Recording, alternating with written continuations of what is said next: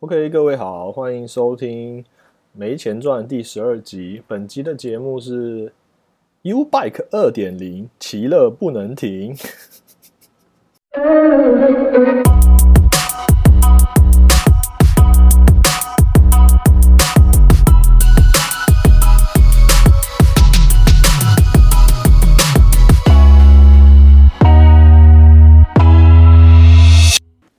OK，其实这一集呢，本来也是过年期间就应该要录的，但是反正后来发生很多事啊，然后我又生病，哎，没办法。好，今天就来讲这个 U Bike 二点零。什么是 U Bike 二点零呢？U Bike 原本的版本称为一点零，就是因为有二点零才会有一点零的，不然本来 U Bike 也没有人在叫一点零。对，好，这段好像有点废话。总之。呃，最早我看到这个相关讯息是二零一九年十一月的时候，呃，台北政府就要开始推广 U Bike 二点零，结果就有一位市议员在市政总巡的时候质问柯文哲：“你现在要推出这个二点零系统，但你跟一点零系统不相容，不相容的意思就是说，呃，二点零的车跟一点零的车长得不一样之外，二点零的车跟一点零的车。”互相不能停在对方的那个停车柱上面，因为它系统是不同的。呃，如果不清楚的人，有些人可能不知道，其实 U Bike 现在在呃台北跟新北之间，呃每天有非常多的量在流通。就是他的他本来提出的这这个计划本来，呃就是捷安特呃 Giant 巨大这家公司。跟台北市政府去合作，那做了出来之后，我猜应该是台北市政府有补助啦，因为这东西早期是完全是亏钱的嘛。呃，对，如果有人不知道的话，它是捷安特，所以 U Bike 会这么好骑，就是因为它是一家很好的呃自行车公司提供的车，所以当然就很好骑，而且还有特别设计过。我意思是说，这个东西本来推出的时候，它就是希望让大家可以选择用脚踏车来代步。所以很多人使用都是通勤族，上下班的、上下学的时候使用，等于也是一种就像让大家去搭公车的概念，然后减少车上在跑的机车、汽车数量这种想法。所以其实双北之间本来就有很多人是住在新北，然后来来台北上班，或是住在台北去新北上班都有。那这个流通量，呃，有一部分已经成功的被 U Bike 转移了，因为大家也慢慢接受。呃，可能骑脚踏车上下班这件事情，上下课这件事情是有点运动到，所以也算是一种比较健康的生活方式。那总之呢，有非常多的车在流动。那他现在要推出这个二点零方案，代表说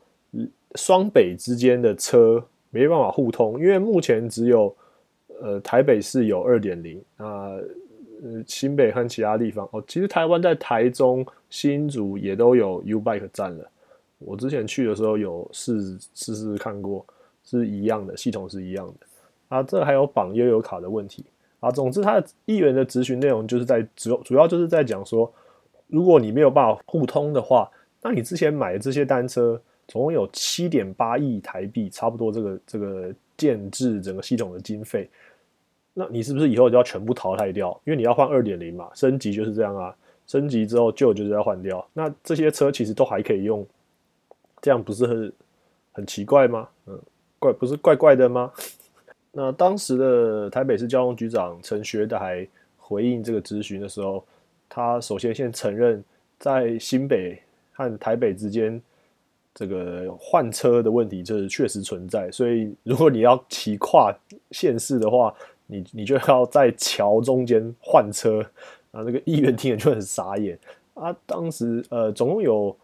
每年有。这边有数据，他每年是八十万人次在台北市借车，然后在外县市还车。所以外县市基本上就是新北了。所以八十万辆车会从台北骑过去，然后面临无法还车的风险吗？这样可以接受吗？好，诶，如如果不知道的人，呃，你如果晚上比较晚，可能九点十点之后吧，有有机会你可以看到，应该说大家有没有想过？为什么你早上去去借车的时候，怎么好像车柱上都有车，都是满满的哦？或是说你比较晚出门，哎，就车的都没了啊？总之呢，他们其实是用小小货车去载，他们有系统有记录哪个点有剩几台车嘛？那他就是每天晚上或是通常是晚上啦，他会用小货车载车从总部那边把它回收的车载到呃，就是有没没有车的车站那边把车再上架，等于是一种很像超商补货的概念，你知道吗？他就是每天会一直补货补车，所以每天早上起来的时候应该是有车的，那那大家就骑着去上班，所以就没有车。那他原本理想的想法可能是你下班又会骑回来，所以这同一个站附近的居民应该会有种平呃动态平衡，所以车会回来。不过我常常看到的状况都是，可能晚上七八点经过那种车站，发现柱子上完全没有任何一台车，都被骑走了。这个我 我我也不是很确定。总之为什么会这样？那当时呃台北市政府其实有点答不出来，因为他们那时候就是说。我我们后来跟捷安特续约的时候，里面没有特别标标明注记，呃，二点零幺跟一点零相容，好，这听起来真的是超级可疑，就感觉很像说是有点放水放，就是故意让这个标案给捷安特标走。但是其实大家也心知肚明啦，一定是捷安特得标，因为这 U bike 版就是本来就是捷安特跟台北市政府一手。合作建立，还有还有那个优卡公司一手合作建立起来的，所以这个东西其实续约到底是续给谁，根本也不用不用标啦，就是一定 一定是捷安特继续做，但是他为什么可以呃嗯就是规避这个相容问题？呃，这个就是我那时候看到的时候想说啊，怎么怎么柯文哲会被人家这样子搞，台北政府怎么会这样让捷安特就是这么爽，可以完全搞这件事？那反过来讲。其实捷安特有什么理由要故意让两个系统不相容吗？这对他有什么好处吗？当然好处就是它可以换车了。那换车理论上，呃，市政府或者政府就要在跟他购买新的车，诶，这就是一笔收入。对，但这个是商人的思维，我就不是很确定。我当时的想法是我推测是认为，有可能是厂商就是捷安特想要借这个机会去做这种技术转型。就是它，因为你 U bike 也运作蛮多年的嘛，那其实台湾的 U bike 是很成功的。像我后来有，像我去过日本，有看过日本也有所谓的共享单车，欧洲啊，巴黎也有所谓的共享单车。那中国那边就不用讲了，他们有好多好多好多共享单车，然后后来发现都是泡沫，而且很吸金，太强了。这个这个，好，这个插题讲一下，他们就是你你去你要用这个他的服务，你要先付定金，这合理嘛？因为他根本没有见过你这个客户的脸。所以他要先帮你收一点钱，以免你把他的车弄坏，然后又就是跑掉，对，他又抓不到是谁。那这个东西说表面上说是这样啦，其实他就是在吸金呢。你想想看，每一个人都要先交给他一百块，就好像台湾的那个，我这边一一定要吐槽一下，就是国宾影城，国宾影城的第要订票的话，你要加入他的会员，他是付费会员。他要押一千块的押金，一千元新台币，一千元新台币听起来还好，对不对？而且他理论上你退，你去退会员资格的时候，他会还你。问题是，你就是已经压一千块在他那里，不要小看一千块哦。台北市，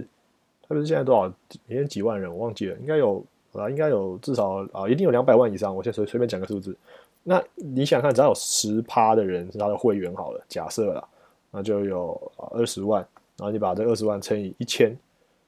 哎，这这超级多嘞，直接好几亿去了，对不对？这个他这这重点他这是完全是他没有做任何事，他就叫你说你要办会员就要给我一千块，然后放在我这里，然后就可以把这个钱拿去投资赚钱生利息，whatever，这就是吸金。所以大陆那些后来那些共享单车都被纷纷被发现，他们其实根本就无心在经营这个呃共享单车的事业，然后服务也很差。然后车也他乱丢，他也不在乎，因为他其实重点是要吸那个保证金，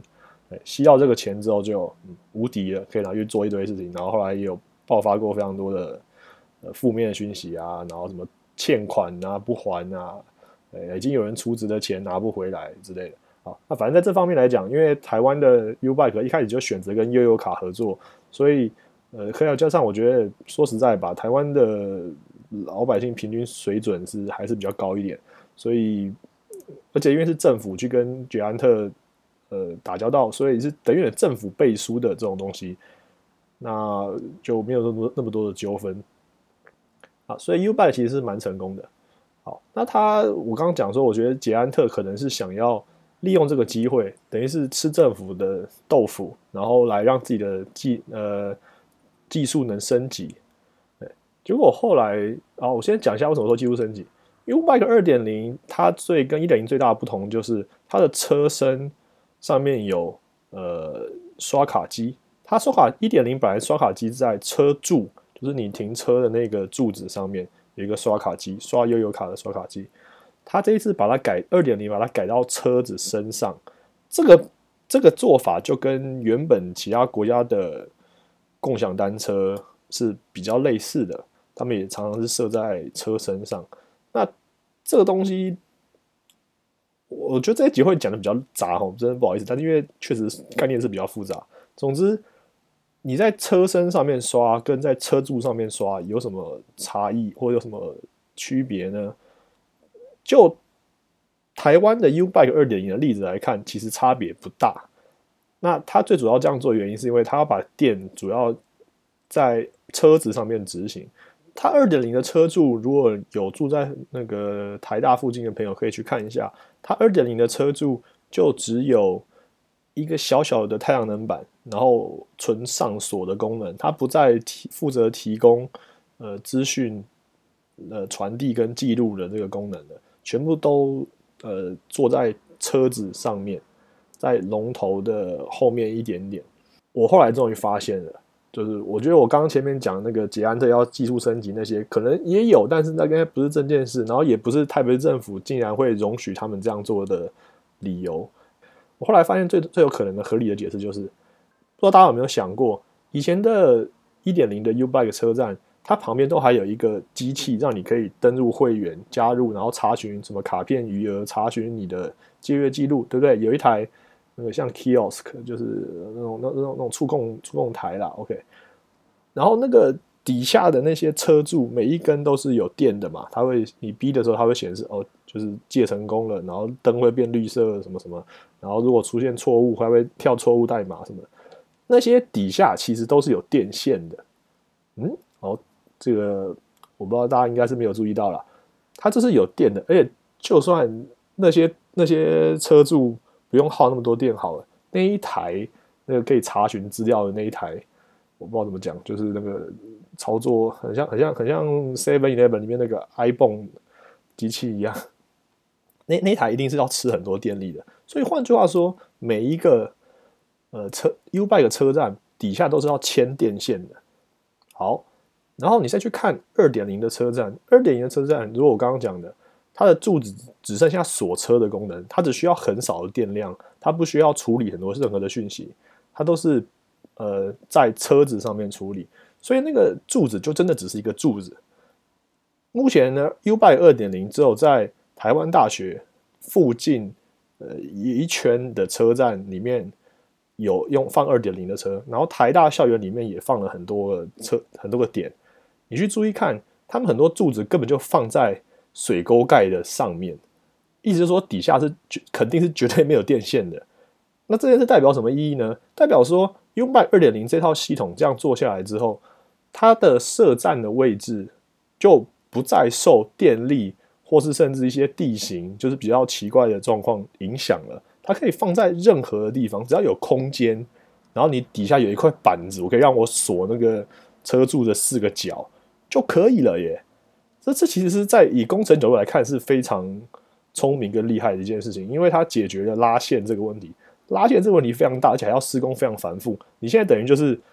跟盖盖积木一样，就是你就是找一个空地，好，然后把柱子锁在上面，锁在，然后车子停过去，哎就好了，就直接这个站一下就建好了。以前的 U bike 站是要先挖洞、挖地，然后，然后再找台电的电线，然后接过来，然后还要还要想说这个这个电的这个供应这个操作站的这个钱，呃，电的钱要谁付？反正很很多很麻烦，而且只就是主要就是没没有，如果你今天要设在一个比较偏僻的地方。比方说你要设在河滨公园好了，河滨公园那边是有路灯啦，但是大概就是唯一唯一的电源的。那很麻烦，你的线你能设站的点的位置就受到很大的限制。但是它这个二点零的时候，它现在它应该是有些技术突破，所以导致它呃，首先车柱呃用太阳能板就可以供应所有的电，然后车身上面也有太阳能板。那车子上的那个借阅呃借车系统呢，它还新增了悠游卡以外有信用卡也可以刷的功能，但是就必须要透过手机的 App。那这就很像之前被淘汰的 O Bike，或是我说中国有非常多共享单车的做法，都是透过手机 App 去解锁。台湾这边比较好的就是，你还是可以用原本习惯的悠游卡借车，但是它多提供了信用卡的这个选择。那这个选择我自己想觉得好处就在于说，外国人可以用，因为外国人来玩，他真的说不不见得一定会买悠游卡。虽然如果你要待蛮多天的话，买张悠游卡也不贵。是方便很多，但是我想蛮多人也未必会买，他就就是单趟就投投币就好了。所以原本一定要悠游卡才能借 U Bike 这件事情，现在信用卡也可以了。这道理就很简单，因为他就是只要你有一个记录给他，他没有跟你收押金，就像我刚刚讲，台湾 U Bike 没有跟你收押金，但是你信用卡有留的话，他就扣得到你的钱，这样他就不怕你跑掉，大概这种感觉。呃，它的其他特色还包含它有扫码。用 QR code 去解锁，这就跟 O Bike 一样。呃，还有它的锁车方式，以前 U Bike 一点零是要锁上去，然后有一个长得比较奇怪的锁，是靠在前轮上面的。但其实我每次看有人 U Bike 停停在路边，好像大部分人都没锁了。嗯，台湾台北治安蛮好的。好，那二点零的话，他说他是。没有在用钥匙，它就是要用用 app 跟手机去扫码，跟靠卡去解锁。呃，这个我不确定是好还是坏，因为我个人有时候还是比较喜欢传统一点的机械式的的的这种操作，比较稳定啦。好，所以本期节目其实就很简单，就很单纯，呃，跟大家梳理了一下 U Bike 一点零到二点零的过程。呃，为什么叫 U Bike 二点零？骑了不能停，因为你骑了。很多人没有注意看的话，你可能没有发现两台两种两代的车长得不一样。然后目前就是二点零的车只能停在二点零的车柱，所以如果你刚好有到台大附近，它目前二点零的试营运范围就是台大校园，然后外面一圈这附近。所以如果你在这附近内移动的话，呃，就可以停。那你如果骑到别的地方，你就会发现，哇，怎么不能停车，不能还车？那你就嗯，五块五块一直跳，只能说欲哭无泪啊。好，最后再提醒一下，呃，U Bike 本身有出官方的 App，那如果你要租二点零的车的话，它有一个 U Bike 二点零的 App，啊，原本的 U Bike 一点零的 App 也还在，嗯，你这样你就已经看得出来，两个系统真的不相容。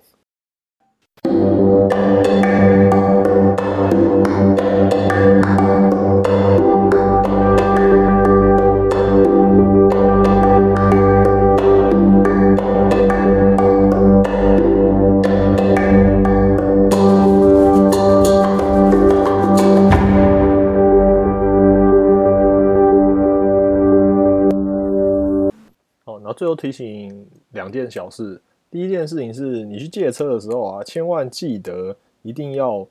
先用手去摸一下它的轮胎有没有气，因为我被雷过，嗯，那时候第一次 U Bike 取消前三十分钟免费变成五块的时候，我借的第一台车